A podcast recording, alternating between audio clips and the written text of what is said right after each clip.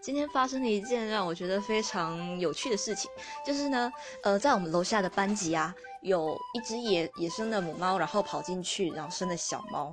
原本就是大家都还听到这个消息的时候，在那边讲说，哇塞，可以抓来养啊，什么变斑猫啊、斑宠啊，就可以呃锻炼那个什么负责任能力什么什么之类的。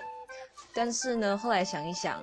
其实养猫在班上这件事情本身是不容易达成的，因为光是小猫。它就会在上课的时候一直叫，然后再想想看，如果你在算，你在写写东写东西上课的时候，突然有一只猫跳到你的桌子上，或者是